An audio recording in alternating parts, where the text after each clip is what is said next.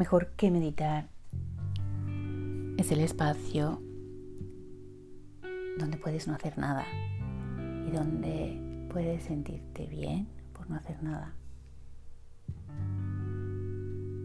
Cerrar los ojos, respirar, descansar, de verdad, descansar la mente, alimentar el corazón, dejarte inspirar.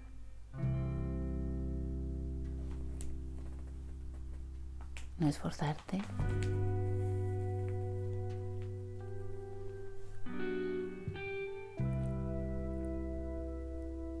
Sentir que no necesitas hacer nada más. Sobre todo son meditaciones. Y, y sobre todo es mucho cariño.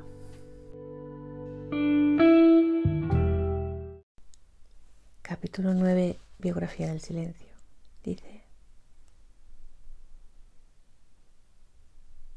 uno de los primeros frutos de mi práctica de meditación fue la intuición de cómo nada en este mundo permanece estable.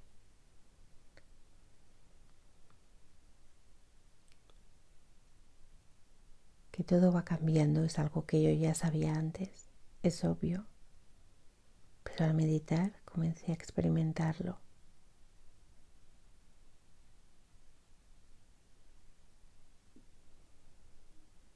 También nosotros cambiamos y ello por mucho que nos empeñemos en vernos como algo permanente o duradero.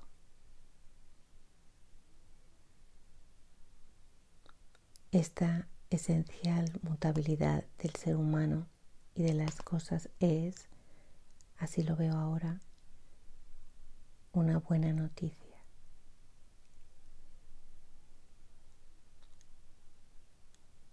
Lo curioso es que este descubrimiento me vino por medio de la quietud.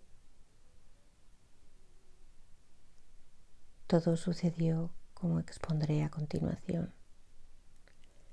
Al meditar constaté como cuando me detenía en alguno de mis pensamientos, éste se desvanecía.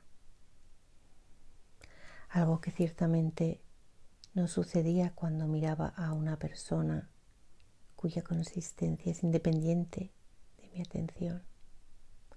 A mi modo de entender, esto demuestra que los pensamientos son escasamente fiables, mientras que las personas, por el contrario, aunque solo sea porque tienen un cuerpo, lo son en un grado bastante mayor.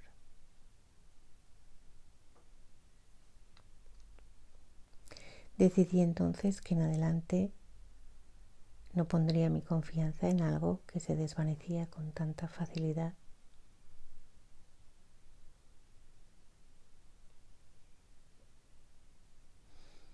Decidí dejarme guiar por lo que permanece, puesto que solo eso es signo de mi confianza.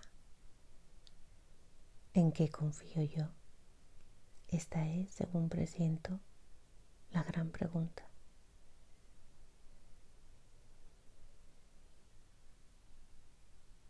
Aceptar esta constante mutabilidad del mundo y de uno mismo no es tarea fácil, principalmente porque hace inviable cualquier definición que sea cerrada.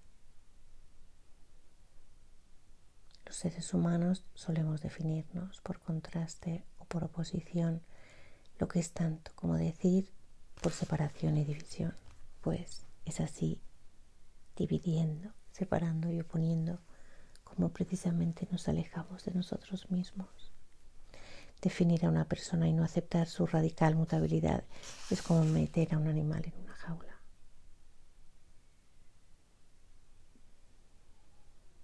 Un león enjaulado no es un león, sino un león enjaulado. Y eso es muy distinto.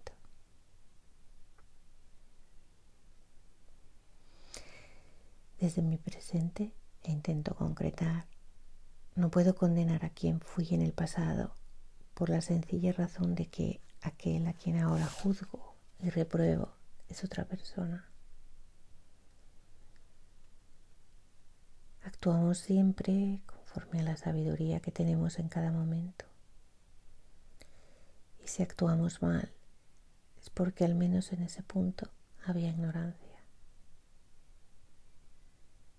Absurdo condenar la ignorancia pasada desde la sabiduría presente. Este ha sido el capítulo 9.